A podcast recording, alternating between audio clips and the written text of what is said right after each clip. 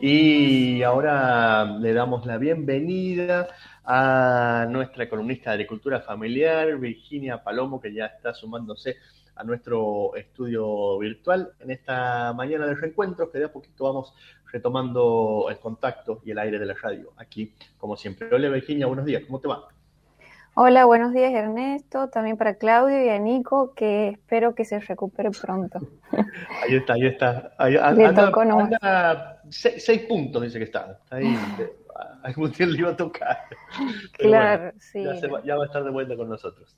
Sí, sí, algún, sí, nos va a tocar a todos en algún momento. Espero que de la forma más leve, espero, pero bueno. Esto es importante, por eso hay que cuidarse, porque este, hay que decirlo, aprovechando la, cuestión de que nuestro compañero Nico Adet está vacunado con una dosis y por eso y por eso no le está pasando mal. Claro. Este, pero igual, aún vacunados, aún vacunadas, nos puede tocar, así que hay que seguir cuidándose, hay que seguir cuidando las medidas de distanciamiento, barbijo, por Así es. ¿Mm? Así, es. Bueno, Virginia, gracias por, por acompañarnos hoy, ¿eh? Sí, bueno, gracias. El reencuentro me ha costado, me ha costado eh, iniciar este lunes, pero aquí estamos. Ni te cuento lo que nos está costando a nosotros, pero. sí, que no se note. No, pero este, la verdad que ha sido un, un, receso necesario. No sé cómo te habrá tocado a vos, si has podido descansar. Nosotros siempre les deseamos a todos que puedan descansar, bajar un cambio en las vacaciones de invierno, porque el, segundo cuatrimestre suele ser más corto, suele ser más liviano, pero va a ser intenso igual, va a venir ahí con, su baile. Igual de intenso, así es. Y quiero aprovechar para saludar, este, bueno, por que mencionabas anteriormente el cumpleaños de Radio Nacional, especialmente a Susana Saad, porque bueno, ella es, yo le digo que es mi mentora en esto, yo le consulto con estas cuestiones. Susana, ¿cómo estoy? Fíjate, no, la voz, el, eh, las muletillas, cuidado, me escucha ella las grabaciones, así que me asesora. Una ídola, una ídola. Una de las mejores voces de la radio de Centennial, además la de Susana, ¿eh? una ídola. Bueno, bueno, hoy vamos a, lo que quiero presentarles hoy es, mencionar eh, un, tema que salió de unas eh, noticias que he venido leyendo justamente este mes pasado, ¿no? Porque estamos allá iniciando el mes de agosto. Bueno, una de estas noticias tiene que ver con que rescataron a 30 personas de, de Villa Tamiski, que trabajaban en condiciones infrahumanas cumpliendo tareas de desmonte. Bueno, se actuó el, RENATRE, que es el Registro Nacional de Trabajadores Rurales y Empleadores, y también el Ministerio de Trabajo de, la Nación. ¿no? Bueno, eh, esos trabajadores fueron rescatados, ¿no? pudieron cobrar el trabajo y regresar aquí a nuestra provincia y se encontraban en buen estado de salud. Otra noticia que también a veces parece que, no sé, leemos, eh, son noticias de este estilo, la venimos leyendo ya de, de hace tiempo, ¿no? Lamentablemente, ¿no? Pero también en este mes eh, se, bueno, se publicó que eh, a 50 kilómetros de Añatuya fueron relevados un número de 24 trabajadores, entre los, cuatro había, entre los cuales había cuatro menores de edad que realizaban tareas de explotación forestal y de estronque, ¿no? Bueno, también actuó el RENATRE y también la UATRE en este caso, la Unión de Trabajadores Rurales y Estribadores, y la Secretaría de Niña, Adolescencia y Familia, por lo que estaban involucrados los menores de edad. Eh, también estaban realizando bueno, tareas de desmonte y de destronque, pero bueno, lo que se destaca ahí es las condiciones infrahumanas que dicen que estaban, ¿no? Eh, tareas de, en, el, bueno, el alojamiento donde estaban pasando sus días, viviendo, las condiciones precarias, sin luz, sin, sin, sin agua, baños, o sea, los servicios básicos indispensables para poder estar, ¿no? Y esto nos trae ¿no? Eh, bueno, no estaban registrados en el AFIP, nos dice, ¿no? No se encontraban registrados y por lo tanto había una violación también de la normativa laboral que regula el trabajo rural. Esto nos lleva al tema, gran tema de lo que nosotros conocemos como los eh, trabajadores golondrinas, ¿no? Los trabajadores golondrinas o eh, también los trabajadores rurales estacionales o migrantes, ¿no? También se los suele llamar así. Bueno, aquí hay un tema primero yo quiero, quiero mencionar, digamos, la, un poco la definición que ronda eh, sobre los trabajadores golondrinas, ¿no? Que son básicamente los trabajadores de, las cosechas, ¿no? Que van a trabajar en las cosechas y está esta definición basada en los movimientos poblacionales originados de las estas demandas, altas demandas de mano de obra de muchas de las cosechas este, que son aquí, por ejemplo, aquí en Argentina, organizadoras de los mercados de trabajo regionales, ¿no?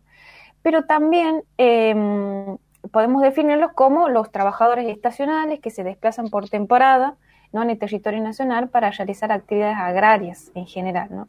Em, pero esto tiene que ver ya con un contexto más, también tiene, se, se instala en un contexto más global, ¿no? Nosotros lo conocemos como trabajadores golondrinas, pero a nivel este, internacional, digamos, eh, se lo conoce como este gran movimiento de migraciones, ¿no? Temporales o migraciones estacionales, que nos dice que eh, la Organización Internacional de Trabajo, ¿no? que trata estos temas, eh, nos remite a desplazamiento geográfico de carácter temporario y cíclico también, ¿no? por parte de poblaciones de edades activas que se encuentran desocupados o subocupados, ¿no? Durante periodos eh, durante periodos variables. ¿no? Ahora bien, em, esta cuestión en, en, América Latina ¿no? Eh, surge como consecuencia, en algún momento lo mencioné en las columnas, de la llamada Revolución Verde, ¿no? Esta mecanización de la producción agrícola sobre los sectores campesinos y que de alguna manera eh, llevó a que los hogares de estas familias campesinas tuvieran que recurrir a, fuentes alternativas de ingresos. Eh, y bueno, de aquí surge esta cuestión de la, esta migración que en algunos casos se vuelve permanente, bueno, de acuerdo a los ciclos de trabajo, ¿no? Eh, pero eh, decía, en el caso de la Organización Internacional de Trabajo, ¿no? Volviendo a escala internacional, de, esta, de, este, de este fenómeno de migración estacional, nos habla ya de que eh, una causa es, eh, digamos, de esta búsqueda de empleo estacional, es el, desempleo y la creciente pobreza, ¿no? que ha inducido que muchos trabajadores tengan que, de, los países en desarrollo, nos dicen ¿no? este concepto, tengan que buscar trabajo en el extranjero, ¿no? Y después el envío de lo que se conoce como las remesas, ¿no? De dinero hacia, los, hacia sus hogares para desarrollar, nos dicen, las economías de los países de origen. Bueno, aquí en este caso eh, nosotros, esta migración que es interna, hablando de Argentina, ¿no? Eh, hace que, bueno, que tengan, se lleve el dinero, por supuesto, a las familias, en este caso campesinas, ¿no? Pero un tema, ¿no? Dentro de esta, de esta cuestión, ¿no? Un tema que, mm, que incluso se menciona el, eh, en un trabajo publicado el año pasado que se llama Trabajadores Migrantes del Agro en contexto de pandemia 2020 y que está conectado con otra noticia, ¿no? El tema de la mm, como decía, ¿no? De, que no están, muchos de ellos no están registrados, ¿no? En el RENATRE, y muchos de ellos perciben, es decir, muchos o la gran mayoría recibe, este, digamos, ayudas eh, sociales, ¿no? Eh, y, una noticia que incluso lo invoco aquí a, Nico, lo, lo, vi también en su, en su Facebook que compartió, eh, que bueno, fue publicado en un diario digital, que decía el, el, ¿no? el título de un productor agrícola, ¿no? Perdió 50 millones porque no consiguió trabajadores para la cosecha, porque preferían cobrar planes sociales, ¿no? Entonces, eh, bueno, ahí hay un tema, un debate por, por detrás, ¿no? Porque no hay, no hay una compatibilidad, ¿no? Por supuesto, ¿no? Eh, de, bueno, y ahí, bueno, toda una cuestión de que no querían... Y el término que se utilizaba es que eh, que se mal utilizaba era que los planes sociales competían con la oferta de con la oferta laboral, ¿no? Que es claramente no es, no es, una competencia. Claro. Exacto. Claro, claro, no, no, no, no se trata de una competencia, es todo un, eh, es, todo, es todo un tema porque incluso yo le consultaba a una este, dirigente de la Federación Provincial de, de Organizaciones de la Agricultura Familiar sobre esta temática y bueno, dice, bueno, me dice Virginia, mira, muchos trabajadores, este, por no perder, digamos, estas, estas este, contribuciones eh, sociales, eh, bueno, a ver, frente a un pago, un salario muy mínimo, digamos, eh, no, no, y, frente a estas condiciones también, ¿no? Que, que estamos viendo en estas noticias de de mm, estas condiciones infrahumanas que decía, ¿no? Que tienen que, vivir. Bueno, eh, a veces se da esta incompatibilidad, ¿no?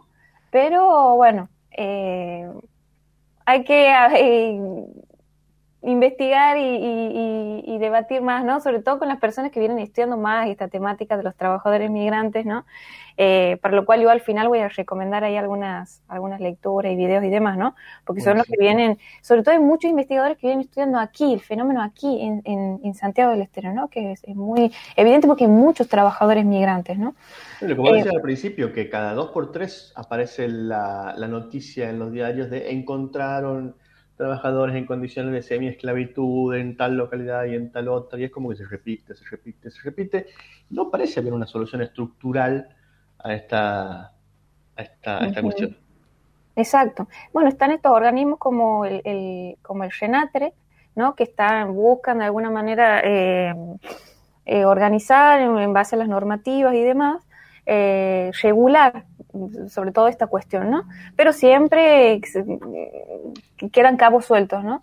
Bueno, y en esta, en esta, en este mm, artículo que les decía publicado el año pasado sobre los trabajadores inmigrantes del agro en contexto de pandemia, nos decían que hay tres ejes principales a tener en cuenta, ¿no? El traslado de los trabajadores, las condiciones de alojamiento y las condiciones de trabajo, ¿no? Son tres cuestiones que hay que tener muy presentes a la hora de evaluar, ¿no? Las, este, las condiciones de trabajo de estos trabajadores migrantes, ¿no? Y hay un, número que quiero mencionar que es eh, que nos dice este, este, este estudio que la provincia cuenta con al menos 15.000 personas ¿no? registradas ¿no? Que, que, se desplazan en forma temporal. Y se estima, ¿no? porque no todas están registradas, ¿no? se estima que alrededor, tenemos alrededor de 25.000 migrantes temporarios santiagueños, ¿no? 25.000.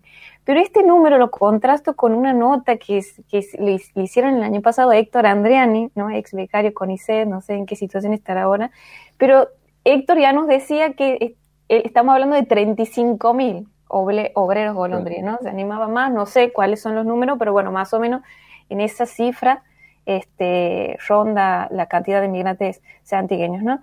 Em, incluso también el, año pasado hubo una noticia que decía que nuestra provincia es la única que cuenta con un registro provincial de trabajadores golondrinos. Esto se decía al principio del año pasado, en enero. No sé cuáles son las condiciones actuales, si hay otras provincias que tengan, pero me parece una, digamos, una buena noticia que haya, que se empiece a registrar, se empiece a controlar más, ¿no? Estas situaciones.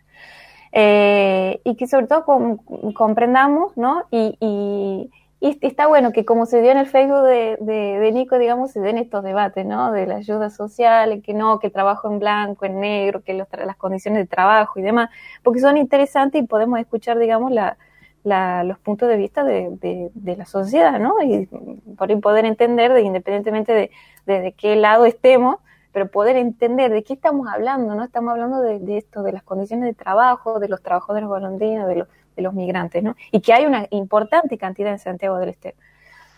Y entonces, por último, para los que quieran eh, continuar bien, eh, analizando esta temática, porque no soy especialista en el área, pero solamente quería mencionarla, les recomiendo la lectura de un artículo de, que publicó Pablo Tazo allá por el 2013, pero que es muy bueno, en la revista Trabajo y Sociedad, que se llama Aves de Paso, los trabajadores estacionales de Santiago del Estero. ¿sí? Y para los que les gusta más escuchar más que leer, bueno, hay un conversatorio virtual en el canal de Claxo, Claxo TV, que se llama El trabajo rural y la movilidad frente a los desafíos de la pospandemia. Hay dos horas de debate ahí entre investigadores que, bueno, ahí se, se, hay muchas cosas interesantes. Y una película que, la, que no la he visto, pero que la he descubierto, que está en la plataforma cine.ar, sí. que está ambientada en los años 90, se llama Golondrinas. Y se trata de la, digamos, de la vida de, dos hermanos eh, que van a trabajar en diferentes campos de, de, cultivo de Argentina en los años 90. Bueno, y ahí se van desarrollando algunas situaciones con el patrón, empresario y demás, que parece que está bueno. He visto el tráiler, bueno, si lo pueden ver, también los invito que, a que lo vean. Tremendo. Siempre, siempre, nos quedan las recomendaciones de, las columnas para ver, escuchar, leer, así que viene, viene buenísimo. Bueno, continuaremos eh, profundizando sobre todas estas temáticas este, en las en próximas oportunidades. Buenísimo, gracias Virginia por acompañarnos, un gusto volver a ver por aquí eh, y la seguiremos la semana próxima. Gracias.